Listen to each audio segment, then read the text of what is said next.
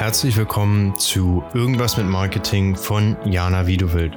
In der heutigen Folge geht es um die weise Frau oder die alte Weise als Archetyp im Marketing. Ziel der Archetypen ist es, anhand dieses Modells möglichst sichtbar bei den Kunden zu werden, ein klares Bild im Kopf hervorzurufen.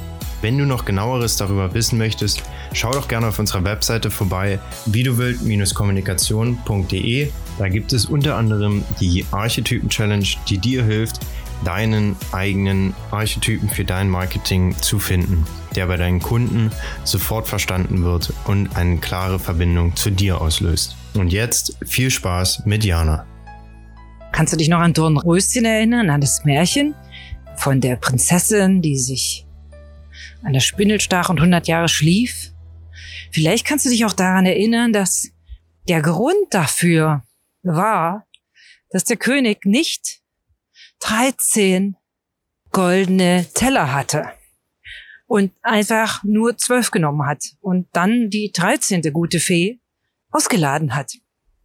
Die war natürlich verständlicherweise eingeschnappt und hat das Mädchen auf, ja, verflucht. Und zwar hat sie gesagt, dass sie sterben muss. Und die zwölfte Fee war noch dran, ihren guten Wunsch vorzubringen und hat es dann abgemildert in 100 Jahre schlafen. Vielleicht kennst du auch jemanden in deinem Leben oder auch in anderen Märchen, ganz bestimmt sogar, wo du sagst, oh, das ist auch so eine gute Fee, wie diese Zwölfte, die das abgemildert hat. Die gute Fee ist das Sinnbild des Archetypen der weisen Frau. Diese weise Frau, die alte Weise, das ist jemand, die, die hat schon einige Stürme in ihrem Leben erlebt. Das ist aber jemand, wo du hingehst, wenn du sagst, jetzt weiß ich aber echt nicht weiter, du. Jetzt brauche ich Weisheit, Rat, Mentoring vielleicht. Ja. Die weise Frau ist ein Archetyp in Marketing und Werbung, denn darum geht's ja hier. Wir beschäftigen uns nicht mit der Psychologie der Archetypen oder Seele oder so, sondern tatsächlich, wie kannst du diese archetypischen Bilder in deinem Marketing verwenden? Wenn du generell so dir mal einen Überblick verschaffen möchtest, empfehle ich dir, und du hast es noch nicht getan, empfehle ich dir meinen Einführungspodcast zum Thema Archetypen, was sind Archetypen und so weiter zu hören. Da hast du all diese Informationen nochmal für dich aufbereitet. Die weise Frau hat ganz viele Informationen, ein umfassendes Wissen und kann dadurch ganz unabhängige Entscheidungen treffen. Es geht um die Freiheit der eigenen Gedanken, aber auch um Zahlen, Daten, Fakten. Denn die weise Frau hat durchaus ein ganz profundes Wissen. Wenn du so an so eine Kräuterweise denkst, ja, also so eine weise Frau, die über alle Kräutlein ganz dolle Bescheid weiß, ja, die hat so ein profundes Wissen, aber sie weiß ähm, auch aufgrund ihrer Lebenserfahrung, welches Kräutlein jetzt gerade für dich passen könnte. Und ihr Leitsatz ist, jeder kann eben lernen und dem Leben vertrauen. Es geht eben bei der weisen Frau im Archetyp im Unternehmen darum, die eigene Intelligenz zu nutzen, um die Welt zu analysieren und zu verstehen. Und daraus dann eben die richtigen Schlussfolgerungen zu ziehen. Es geht um Wissensdrang, um Prinzipientreue und um Unabhängigkeit. Aber es geht eben auch um Denken, um Meisterschaft, um Kollegialität. Ja, schlicht und ergreifend um Weisheit. Wie auch immer du das für dich definierst. Manchmal haben diese ganz weisen Menschen und weisen Organisationen so ein bisschen das kleine Procrastination-Thema. Die studieren die ganze Zeit und handeln nie. Aber darum geht es ja jetzt nicht. Es geht ja darum, wie kannst du oder ob dieser, dieser Archetypus der weisen Frau, des weisen Mannes, der alten Weisen etwas für dich ist. Das ist quasi die Urfrau, wenn du so willst, ja. Es sind ganz häufig Experten, die Expertenwissen oder Informationen eben liefern.